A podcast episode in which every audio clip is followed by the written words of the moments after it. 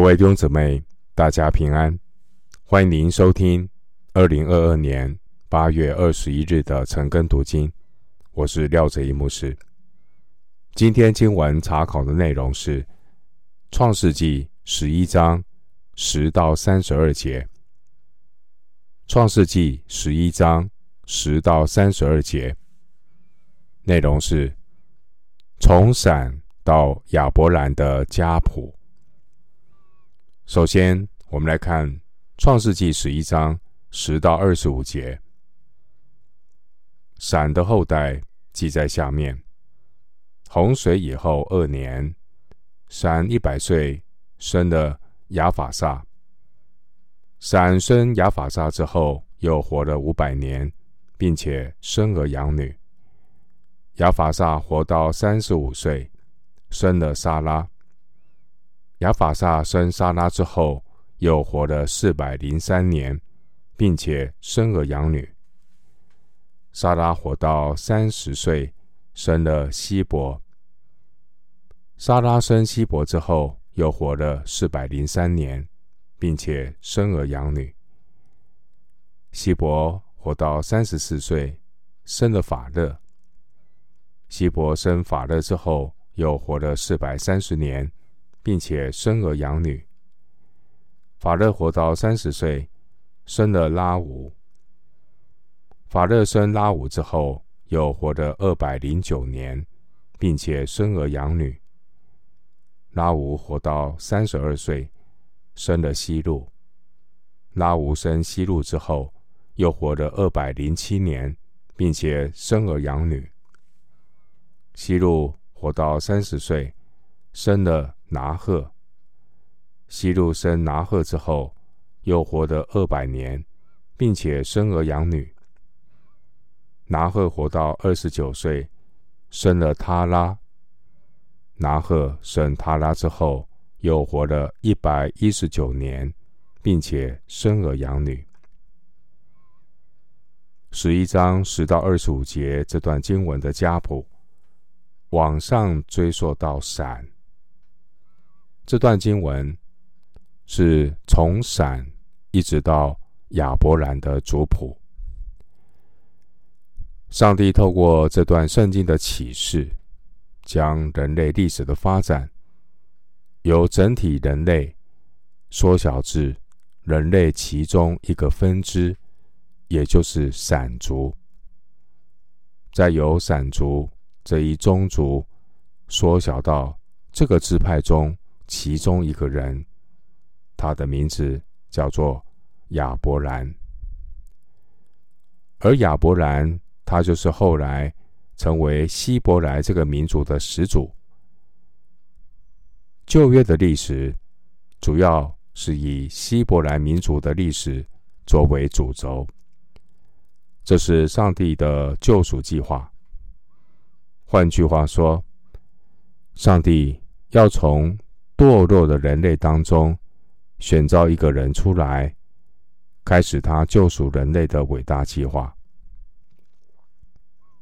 经文第十节说：“闪一百岁，生了亚法萨。”根据创世纪五章三十二节的记载，挪亚五百岁，生了闪。到了创世纪七章六节。发生洪水的时候，当时挪亚六百岁。洪水过后两年，闪应该是一百零二岁或一百零三岁。因此，今天经文第十节说到，闪一百岁生了亚法萨，这一百岁只是一个约略的数字。弟兄姐妹，十一章十到二十五节这一段家谱，我们对照创世纪第五章的家谱，你是否发现这两段经文关于家谱记载的方式最大不同点在哪里呢？创世纪第五章的家谱对照。十一章十到二十五节这段的家谱，最大不同的地方在哪里呢？创世纪第五章家谱的记载会重复出现一句话，就是某某人又活了几年之后就死了。然而，在十一章十到二十五节这段经文里，当经文说到某某人又活了几年之后，并没有说就死了。弟兄姐妹，圣经是渐进式的启示，一步一步的引导我们思想人类的生与死。透过上帝拣选闪这个家族的启示，告诉我们，神有救赎的计划。这计划终极的目的，就是拯救罪人。出死入生，进入永生。新约帖撒罗尼迦前书四章十三到十四节告诉我们：属神的儿女在基督里，不是死了，乃是睡了。因为将来神要叫我们从死里复活。因此，死不是我们的结局。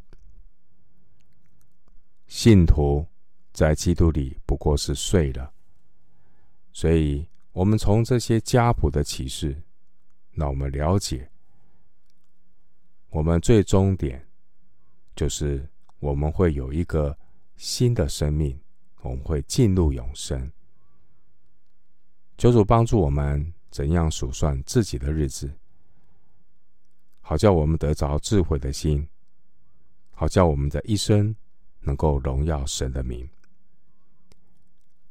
接下来，我们继续来看《创世纪》十一章二十六到二十九节。他拉活到七十岁，生了亚伯兰、拿鹤、哈兰。他拉的后代记在下面。他拉生亚伯兰、拿赫、哈兰。哈兰生罗德，哈兰死在他的本地加勒底的乌尔。在他父亲他拉之先，亚伯兰、拿赫各娶了妻。亚伯兰的妻子名叫撒莱，拿赫的妻子名叫密迦，是哈兰的女儿。哈兰是密迦。和一家的父亲。经文二十六节说，他拉活到七十岁，生了亚伯兰、拿鹤、哈兰。亚伯兰、拿鹤、哈兰年龄的次序应该是哈兰、拿鹤、亚伯兰。他拉当年可能在七十岁左右生了长子哈兰。二十六节，而他在一百三十岁的时候生了幼子亚伯兰。三十一节可以参考《创世纪》十二章第四节，《使徒行传》第七章第四节。但因为亚伯兰是上帝救赎计划中。被拣选的人，所以将亚伯兰的名字排在最前面。亚伯兰是一个信心的伟人，他也是历史上最重要的人物之一。亚伯兰也是犹太教、基督教和伊斯兰教这三个世界宗教所尊崇的人物。旧约有十六卷书，新约有十一卷书，都有提到亚伯兰。亚伯兰这个名字的意思是尊贵的父亲。后来亚伯兰改名叫做亚伯拉罕，意思是多国之父。创世纪十一章五到九节提到人类建造巴别塔，上帝将人类分散全地，而现在神的计划是要呼召亚伯兰，启动神救赎人类的计划。创世纪记录从亚当到挪亚共有十代。从闪到亚伯兰共有十代，而这当中是以大洪水作为分水岭，划分成两个相等的时代。在第二个时代当中，《创世纪》第十章记载，从闪到法勒前面有五代，而巴别塔事件之后。是另外的五代，而分水岭正是巴别塔事件。圣经的惯例是将家谱划分成相等平均的段落，例如马太福音第一章有三个十四代，很显然有些名单并没有列进来。正因为圣经的家谱编写会省略掉一些人，并不是每一代都会记录进去。如果根据圣经的家谱来推算人类生存在地上的年岁，那必然是不正确的，也会因此造成一些不必要的争论与误会。另外，我们留意关于人类的寿命。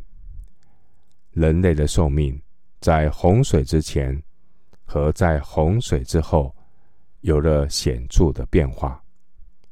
从洪水之前，人类寿命有九百多岁；到洪水之后，人类的寿命急剧的减到六百岁，再减到。四百多岁，减到两百多岁，最后到一百多岁。这说明了罪恶给人类带来生理和环境生态的影响，也改变人类寿命的长度。经文二十八节说：“哈兰死在他的本地迦勒底的乌尔，在他父亲塔拉之前。”二十八节这节经文是洪水之后首次出现儿子先于父亲死亡的记载，这也表明人类的寿命更加的缩短，当然也是提醒死亡的突然性，人要随时做好准备。二十八节的乌尔。地点位于幼发拉底河下游的示拿地，参考十一章第二节。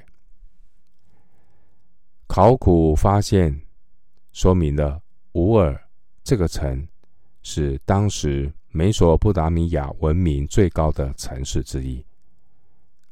乌尔的守护神是月神。当亚伯兰大约五十五岁的时候，由乌鲁克人占领了乌尔，建立了乌尔的第三王王朝。乌尔进入了一个非常繁荣的时期。二十九节提到亚伯兰的妻子叫莎莱，莎莱这个名字的意思是公主。莎莱这个名字的渊源可能来自苏美尔的。月神，他的配偶，而他的头衔，这个配偶的头衔名叫沙拉杜，所以沙莱跟这个月神的配偶月亮女神的头衔有关系。二十九节也提到拿鹤的妻子名叫密迦，密迦这个名字的意思是皇后，名字的渊源也是跟苏美尔天后伊斯塔的头衔有关系。以上这些女子的名字，说明当年他拉居住的环境是一个崇拜偶像的地方。在约书亚记二十四章第二节，形容他们住在大河那边侍奉别神，也就是敬拜苏美尔人的月神和天后。亚伯兰的妻子沙莱，沙莱是亚伯兰同父异母的妹妹，也可以参考创世记二十章十二节。而密迦是拿鹤的子女，这也告诉我们，那个时候近亲结婚是一个当时候的现象。回到经文，《创世纪》十一章三十节，撒来不生育，没有孩子。这节经文特别强调撒来。不生育的事实，乃是要让我们看见亚伯拉罕的子孙将成为上帝的选民，并不是堕落人类传宗接代所产生的，而是出于上帝超自然的作为。不生育，没有孩子，神的超自然作为介入，他们能够。有了后代，这样的超自然的作为，就如同耶稣，他从童女童女玛利亚所生，都是上帝奇妙的作为。回到经文，《创世记》十一章三十一到三十二节，他拉带着他儿子亚伯兰和他孙子哈兰的儿子罗德。并他儿父亚伯兰的妻子撒莱，出了迦勒底的乌尔，要往迦南地去。他们走到哈兰，就住在那里。他拉共活了二百零五岁，就死在哈兰。当年的乌尔是美索不达米亚最繁荣的城市，但亚伯兰却因为顺服神的呼召，他定义离开这个繁荣的城市乌尔，前往一千九百公里之外的蛮荒之地，叫做迦南地。上帝救赎计划中，女人的后裔，救世主弥赛亚，他将来并不是降生。像是在乌尔这样的一个人类文明高度发展的地区，耶稣基督他将要降生在世人所看不上的迦南地，并且是迦南地当中籍籍无名的伯利恒。乌尔与哈兰都是当时候敬拜。月神的中心，哈兰位于幼发拉底河上游，建造于主前两千两百五十年，位于连接大马士革、尼尼微和米索不达米亚的交通要道上。从乌尔到哈兰，大约要走一千一百公里。亚伯兰的兄弟拿鹤，在他父亲塔拉出发前后，他也前往哈兰定居，所以哈兰又叫做拿鹤的城。创世纪二十四章第十节。根据犹太史学家约瑟夫所写的《犹太古史记》。当年他拉离开乌尔，是因为孙子哈兰的死。他拉痛失爱孙，心中悲痛，厌恶加勒底。他不想触景伤情，所以他他拉呢，他就离开了乌尔，而并不是因为被神呼召。所以经文三十一节说，当他拉一行人走到哈兰，他们就住在那里，并且继续住在大河那边，侍奉别神。参考约书亚记二十四章第二节。然后我们又根据犹太史学家约瑟夫的说法。当年他拉的儿子亚伯兰，他在加勒底乌尔的时候，他就公开宣称只有一位真神，而当地拜偶像的人就起来反对亚伯兰，也因此亚伯兰就知道是时候应该离开乌尔了。主前两千零六年。乌尔被以兰人毁灭。如果那个时候亚伯兰没有顺从神的呼召离开，亚伯兰的结局必然是与乌尔一起灭亡。感谢神，我们知道是上帝暗暗的保守这一切，带领亚伯兰一步一步走在。上帝命定的旨意当中，我们今天经文查考就进行到这里。愿主的恩惠平安与你同在。